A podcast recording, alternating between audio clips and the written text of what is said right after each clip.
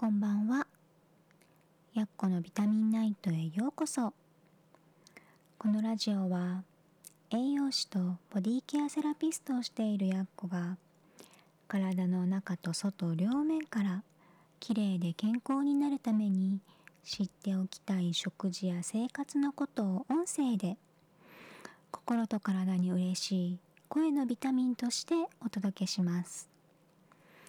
聞き流すだけで綺麗で健康になれる。ちょっとした健康雑学にも詳しくなれちゃう。そんなラジオを目指しています。できるだけわかりやすくゆるゆるっと配信していきますのでくつろぎタイムや夜寝る前のお供に聞いていただければ嬉しいです。さて今日も一日お疲れ様でした。寝る前のひとときちょっとだけお付き合いくださいね。と今日はね肋骨を締めるとアンダーバストもウエストも細くなるというお話をしようと思います。とこれは前にね Twitter とか、まあ、別の SNS で書いた時に反響があったものなんですけどね。と年齢とともに特に脂肪がすごくついたわけではないのにアンダーバストのサイズが上がったりとウエストのねくびれがなくなってきたりってことありませんか？とこれはね、まあ、いろんな原因はあるんですけどその中の大きなものとして肋骨が広がっていることが挙げられます。肋骨が広がる？え骨でしょ？って思うかもしれませんね。そう。骨なんですよ。と骨なんですけど、まあ、骨ってね硬くて丈夫な印象があるんですけどね。こう結構簡単に歪んだりするんですよね。うん、でと特に肋骨は他の骨と比べると一本一本が細いしと呼吸に合わせてね広がったりとか縮まったりするようにと柔軟性のある骨っていう風になってるんですね。で肋骨ってねこの体の前側ちょっと自分で触ってみてほしいんですけどと上の方からこうウエストのちょっと上までねと順番にこうちょっと形は違うけど間隔が空けて骨ありますよね。で上の方はねと大胸筋とか小胸筋っていう胸の筋肉とくっついてるんですけど下の方はねどこにもくっついてないフリーな状態になってるのって分かりますか？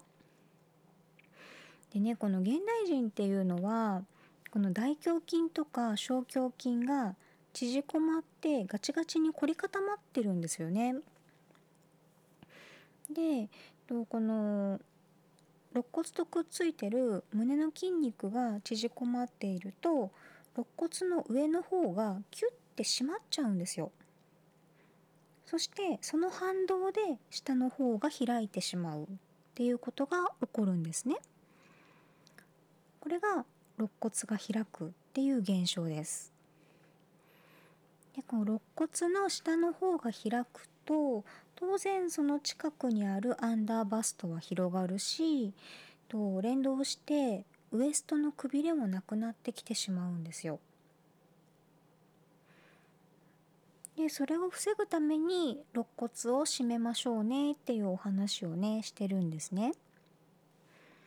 これは、まあ、20代前半とか半ばとかの若い人はねあんまりあの感じないかもしれないんですけど30代から40代ぐらいの方の場合はやっぱり20代の頃と比べるとアンダーバストが広がったりとかウエストが太くなったりっていうことはね感じてる人すごく多いんですね。でその確かに脂肪がつきやすくなったりとか落ちにくくなったりして太ったなーって感じてこうサイズがね変わる人もいるんですけどそうじゃなくてこう脂肪がついた感じは全然ないのに太くなっちゃったんだよねっていうお話をねやっぱり聞くんですよ。でそういう方の場合はこう肋骨を触ってみると下の方がね開いてるんですね。でこれはあの、まあ、柔軟性がある骨なので自分でね締めてあげることってできるんですよ。骨を締めるってちょっと変な感じがするんですけど簡単に締めることができます。でとまず手でやるやり方、まあ、手でやるやり方とタオルでやるやり方があるんですけどどっちも基本的にはやり方というか考え方は同じなんですね。なので、まあ、簡単などこでもできる手でやるやり方からお話をしますね。あのー、よくねこう腰に手を当てるっていうじゃないですか。その時って、うんと、親指が後ろで4本の指が前に来てこう腰に手を置く置き方ってありますよね。あの手の形で肋骨のところにと後ろが親指前が指4本っていう形で当てます。で息をね吐きながらグーって締めてあげるんですよ。締めれるところまで。そしてそのまま23回と大きくね呼吸をする。締めたままね。ここで膨らまさない。締めたまま呼吸をする。っていうのが一番簡単な締め方です。これをねあの一日にうーん何回でもいいんですよ。気づいた時にとにかくやる。っていう風にすると徐々に締まってくるんですね。でももっとこうグッと締めたい。っていう場合は薄手のバスタオルとかスポーツタオルを使って締めるっていうやり方もあります。その場合はと肋骨のところだけじゃなくてとウエストラインとかそのちょっと上、まあ、肋骨の辺りからアンダーバストっていう風にこう順番にねと締めて分けて締めていくっていうやり方があります。その時はねもうタオルを交差してグーってあの痛くなりすぎない程度なんですけど、うん、締めれるぐらいのところまでこう息を吐きながら締めてで呼吸を23回繰り返すっていうのをやるといいです。この息を吐きながらっていうのがポイントで、ま、吐きながらっていう時は締めたり伸ばしたりしやすいんですよ。ストレッチやる時も息吐きながらやるっていうのは大事です。息吸いながらだとうまく伸びたりしないのでこうストレッチで伸ばす時とかこの肋骨を締める時っていうのは息を吐きながらやるこれポイントですよ。でこれはねあのどっちのやり方でもいいんですけど毎日続けることでね徐々に肋骨が締まっていってウエストがねくびれてくるのがわかると思います。でこれねあのさっきあの肋骨の下の方が開く原因が上の方が締まるからだよっていうお話をしたので同時にねこの胸の筋肉をほぐすのもやってほしいんですね。まあ、指でねあのほぐせるところをほぐすっていうだけでもまずいいので、うん、の肋骨をね締める時にはとその前後で胸の筋肉もこっと触ってねほぐしてあげてほしいなって思います。この胸の筋肉が凝り固まるっていうのは、まあ、原因はねいつも言ってるようにスマホとかパソコンデスクワークあとはねあの家事の簡略化とかもあります。家の洗濯機縦型ですか？それともドラム型の洗濯乾燥機ですか？便利ですよね洗濯乾燥機。ね、入れたらもう乾いた洗濯物がそこに入った状態で出来上がってるんですよ。うん、すっごい便利なんですけどこの洗濯乾燥機が実はここの胸の筋肉の、えーと、弱体化につながってます。というのはですねあの昔ってあの庭とかにね物干し竿物干し台があって物干し竿がかかっててそれってちょっと高い位置だったりするんですよね。なのであのシーツを干す時とか、まあ、ハンガーにかけた服を干す時とか自然に腕を上げてね洗濯物を干すシーツだったら伸ばしたりとかねそういう動きをしてたんですよ。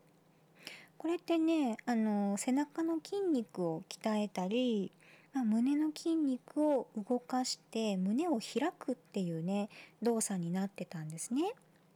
それがこう背中と胸両方の筋肉をねいい状態に保つっていう働きをしてたんですよ。であの歩いて買い物に行く時行くこととかねあと拭き掃除とかそういうね毎日の家事がこう体の筋肉を自然に使うことにつながっていて何て言うのかなこう自然のエクササイズみたいになってた感じだったんですよね。で、まあ、いろんな家電ができてで洗濯物外に干す場合とかでも外から見えないようにってマンションとかだとねちょっと物干し竿が低い位置にあったりするじゃないですか。そうするとやっぱりこの腕を上に動かすっていう動作が日常の中でだんだんなくなってきてやっぱり腕から肩で背中とか胸の筋肉ってだんだん使われなくなっちゃったんですね。で、まあ、いろんな家電ができてね楽になった分そのそういうね自然にやっていたエクササイズっていうのができなくなってしまった上にスマホやパソコンデスクワークっていうのは腕が常に前に固定されている状態ですよね首も腕も前にいっていてで長時間動かないっていう状態が続くので背中の筋肉は落ちるし胸の筋肉も落ちるし縮こまって固まってっていう風になるようになっちゃったんですよね。でこれって結構あの、まあ、男性もですけど女性にとってはバストの形が崩れたり小さくなってしまったりとね意外って思うかもしれないんですけど背中の筋肉が落ちたり胸の筋肉が凝るっていうのは顔のたるみにもつながってるんですよ。うん、体ってつながってるので1枚のね皮膚で全部つながっていてその皮膚っていうのは筋肉が引っ張っているからなんですね。なのでそういう背中の筋肉が落ちること胸の筋肉が縮こまることっていうのは体のたるみとかしわとかにもつながっているので、ね、女性にとってはすっごい大きな問題ですよね私もそう思ってます。うん、ので、まあ、私の場合はなんですけど家にね1 k g のダンベルを2つ持っていてそれで軽くね背中の筋肉を鍛えることを時々サボりますけど 続けるようにはしてます。うん、うちにもやっぱりあの高いところの物干し竿っていうのはないので、うん、なかなか上腕をね腕に上に動かす運動ってすることがないんですよ。なのでねちょっとそうやって負荷をかけて、まあ、軽い運動ですけどねするようにはしています。最初からねジムに通ってすごい強い強度の運動をするぞっていうのはいらないのでの家事でねやってたぐらいの体の動かし方ですね。うん、それを仕事とか家事の合間にねちょこっとずつできるように軽いエクササイズとして取り入れるっていうのをまずやってみるといいですね。今日話した中ではねと、まあ、胸の筋肉を軽くほぐすで肋骨を締める、まあ、とはあの今ちょこっとお話ししたみたいなダンベルを使って背中の筋肉を軽く鍛えるようなことですね。そこまでできたらいいんですけどまずは、ま胸の筋肉をほぐすのと肋骨を締めることぐらいからでいいので、まちょこっとずつねやってみてくださいね。うん、あの続ければ絶対効果が出てくるので、うん、あのそうだな。早い人だと1ヶ月から2ヶ月ぐらいでブラのサイズが変わったりスカートのサイズが変わったりってことは十分に起こりえます、ね、続けるのが一番大事なのでやってみてくださいね。では今日も最後までお付き合いくださりありがとうございました。ゆっくり休んでくださいね。それではおやすみなさい。